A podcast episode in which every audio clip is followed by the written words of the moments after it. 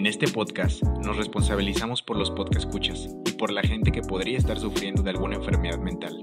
Este capítulo posee contenido sensible. Si requieres de ayuda especializada, te recomendamos llamar al 1-888-628-9454 para un mejor seguimiento. El estado de tu vida no es más que un reflejo del estado de tu mente. Wendy Dyer. Hola a todos, gracias por escuchar el capítulo 1 de este podcast llamado Tu Cool, un espacio abierto en donde hablaremos sobre la importancia de la salud mental, compartiendo historias y apoyándonos de expertos. Capítulo 1. La historia de Daniela.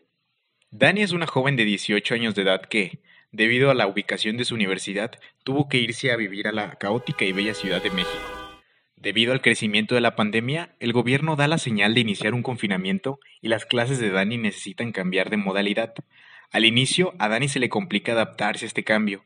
Siente que su carga de trabajo comienza a aumentar y a raíz de esto comienza a sentir diferentes emociones que podrían ser consideradas negativas. Ay, no puede ser. Llevan varios meses así. Creo que ya me adapté un poco mejor a este cambio. Pero creo que esto no es lo mío. Siento que esta modalidad de clases no me está funcionando. Intento mantenerme motivada, pero es muy difícil. A pesar de sentirse abrumada, Daniela se siente animada, ya que en un par de días es su cumpleaños. Hola, Fanny. He estado planeando mi fiesta de cumpleaños. Quiero que mis papás vengan a la ciudad y pasemos un buen día. Verlos un momento me haría sentir muchísimo mejor. Me lo imagino, Dani. Ha sido una semana complicada para ti. Espero que tu familia pueda venir a visitarte. Hola hija, ¿cómo estás? ¿Cómo te va en la escuela? Hija, lo lamento. No podremos ir a visitarte para tu fiesta. Lo siento. Sin embargo, la situación no mejora y los padres de Daniela no podrán verla, a lo cual comienza a sentirse triste. Bueno, Fanny. Hola, Dani. ¿Todo bien? Te escucho triste. ¿Qué pasó? Pues la verdad es que no me siento bien. Mis planes no están saliendo como esperaba. Ay, amiga, ánimo. Sabes que puedes hablar conmigo de lo que sea, ¿verdad? Ay, lo sé, pero... uf, mis padres no vendrán a mi cumpleaños. Siempre me hacen lo mismo. Ay, amiga. Pero es difícil salir de casa en estos momentos. Tus papás quieren protegerte y cuidarse a ellos mismos para no enfermarse. El argumento de su amiga no le parece convincente a Daniela, y comienza a cerrarse a la idea de que tal vez sus padres no quieren visitarla. Pasan los días y llega su cumpleaños. Sin embargo, Daniela pasa el día sola. Lo siento, amiga, no voy a poder llegar porque me surgió un problema con mi novio. Ay, luego te lo cuento, pero feliz cumpleaños. ¿Pa? Hola hija, feliz cumpleaños. De verdad lo sentimos. Sabemos que es complicado pasarla sola, pero debemos tomarnos en serio esta enfermedad. Sí, pa. Entiendo que no hayas podido venir. Pero... Ya habrá otro momento para celebrar, de seguro. Nos abrazaremos pronto, hija. Ahora tengo que irme. Tu madre y yo te mandamos un abrazo. Cuídate, hija. A partir de esto las cosas no comienzan a ir mejor, y la carga de trabajo comienza a aumentar. Daniela se siente estresada y sola. Ay, estoy harta. ¿Cómo se le ocurre a mi jefa mandarme tanto trabajo a estas horas?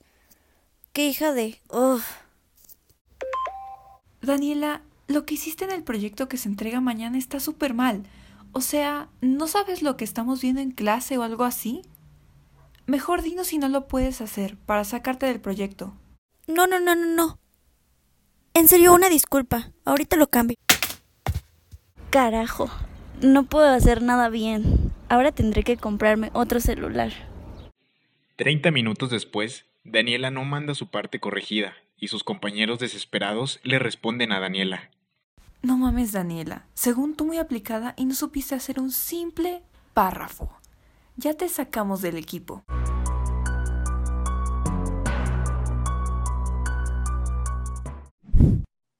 Daniela comienza a dejar de contestar mensajes de sus amigos, por estar estudiando para su examen final, y su rutina solo consiste en tomar clases y dormir. Ella cree que lleva una rutina normal, cumple con sus deberes, pero de lo que no se da cuenta es que poco a poco deja de comer adecuadamente e intenta dormir más. Hola Dani, ¿cómo estás? ¿Qué pedo contigo? No hemos hablado en un par de semanas. Por favor, llámame. Dan, ¿cómo te ha ido en las clases? Ya casi comienzan los exámenes y supongo que has estado un poco nerviosa. Podríamos vernos para platicar y comer algo juntas. Llámame para organizarnos. Dani, ¿estás bien? Hablé con tus papás y dicen que no les has respondido a los mensajes. ¿Te parece si voy a visitarte este fin de semana? Podríamos hablar. Deja de preocuparnos a todos, please. Daniela, amiga, ¿qué carajos está pasando? Ay, no puede ser. Me la pasé estudiando y es muy tarde. ¿Comí algo? Puf, no logro recordar. Bueno, no importa, al rato ceno algo ligero. Pasan dos horas y Daniela cansada se va a dormir sin cenar. A la mañana siguiente, Daniela toma su examen. ¿Listos chicos? Pronto les haré llegar sus calificaciones. Ay, espero que me haya ido bien el examen. Eso mejoraría mi día porque me ha ido horrible. A la mañana siguiente, le llega un correo de la maestra con su calificación del examen final. Maldita sea, ¿por qué no me fue bien en el examen? ¿Qué hice mal? ¿Por qué por más que me esfuerzo no me salen las cosas bien? Daniela no se siente bien. Está pasando por un momento de confusión y de emociones intensas. Ah, ¿Qué hora es?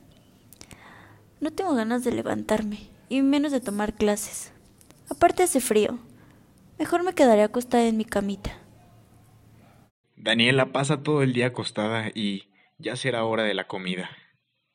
Ay, no tengo nada en el refri. Tengo que ir a comprar algo de comer. Mm, ¿Y si mejor pido de que me traigan a la casa? Sí, mejor. Ya tengo tiempo para comprar algo. Me voy a chingar unas quesadillas. Eventualmente, Daniela no se decide y termina durmiendo todo el día sin comer. Así pasan los días y cada vez se va debilitando más. ¿Quién será? Hola Dani, ¿cómo has estado? Soy tu maestra de baile y me tienes preocupada porque no has ido a clase más de un mes y ya casi son las presentaciones. En serio, eres de las mejores alumnas y te quería en el baile para el cierre de clases. Espero tu respuesta y espero que todo esté bien. Chao. ¿Por qué me habrá mandado mensaje? ¿Cerca aún me necesita? Ni siquiera soy tan buena. Estoy muy cansada para seguir con esto. Creo que solo lo dice porque le doy pena. Ni siquiera me gusta tanto. Mm, ay, quiero dormir. Un día, Daniela está demasiado cansada y tan frustrada de todos los problemas que ha pasado, cuando decide hacer algo de lo que se arrepentirá. Ay, nadie me ha llamado ni me vienen a buscar. Sabía que no le importaba a nadie. Ni siquiera a mis padres ni mi mejor amiga. En ese momento, Daniela se para de su cama y va hacia el baño. Viendo que tenía unas pastillas viejas de cuando padecía jaquecas, no le da mucha vuelta al asunto y se las toma todas de una sola vez. Unas horas después, su amiga Fanny decide ir a su casa ya que no le respondía los mensajes desde hace unos días. Amiga, ¿estás ahí? Ábreme la puerta, Dani.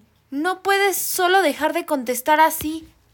Al ver que no le abre, va por el guardia de seguridad de su edificio y le dice desesperadamente que su amiga puede estar en peligro. El guardia abre la puerta y Fanny empieza a buscar en todo el departamento. Cuando entra al baño, ve a su amiga tirada, en el piso, inconsciente, con el frasco de pastillas. Amiga, ¿qué hiciste? Por Dios. Llame a emergencia, señor. No se quede ahí parado. El guardia de seguridad llama rápidamente al 911 y explica la situación. Unos minutos después llega la ambulancia para llevarla al hospital más cercano.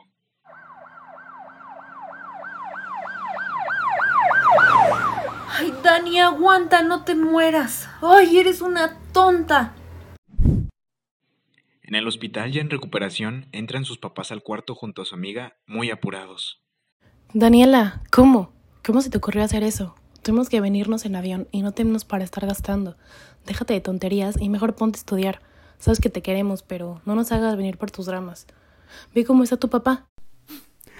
Es nuestra culpa. Efraín, deja de decir eso. Esta niña es una dramática, siempre queriendo llamar la atención. Sí, amiga, de verdad ahora sí metiste la pata. ¿En serio te pasas? ¿Qué hubiera pasado si no llegó a tiempo? Eres una bruta. Por favor, sé más considerada. El doctor entra para checarla y les comenta a sus familiares que se quedará unos días más en observación, ya que tomó una gran cantidad de pastillas. Al paso del tiempo, el doctor se da cuenta que no quiere comer y está siempre muy cansada. Entonces decide llamar a un especialista de la salud del mismo hospital. Hola Dani, me han contado que estás aquí porque tomaste gran cantidad de pastillas. Quisiera que me contaras por qué lo hiciste. No... No sé. La doctora percibe que tiene un problema y decide informarles a sus papás. ¿Familiares de Daniela García? Sí, eh, nosotros, doctora. Buenas tardes. Soy la doctora Rosa, la psicóloga del hospital. Tengo que decirles algo muy importante. Su hija últimamente no ha comido. Sí, ya la conocemos. Siempre ha sido así, pero esta vez fue el colmo de verdad. Y ahora no se digna en comer. Esta niña nos trae vuelto locos. Le damos todo y aún así es como, ¿cómo decirlo? Muy infantil. Señora, necesito que me escuche, por favor. Su hija puede padecer una enfermedad mental. No pude darle un diagnóstico claro, pero le recomiendo que vaya con una psiquiatra, ya que lo que hizo fue intento de suicidio, y es algo que no se puede tomar a la ligera. Podría intentarlo de nuevo y esta vez no corre con la misma suerte. Sus padres se quedaron sorprendidos al escuchar esto, ya que no se imaginaban que era algo tan grave. ¿Qué? ¿Mi hija iba a morir? Sí, por eso tiene que ir con un especialista, ya que este tipo de enfermedades no se curan de la noche a la mañana, y menos sin ayuda.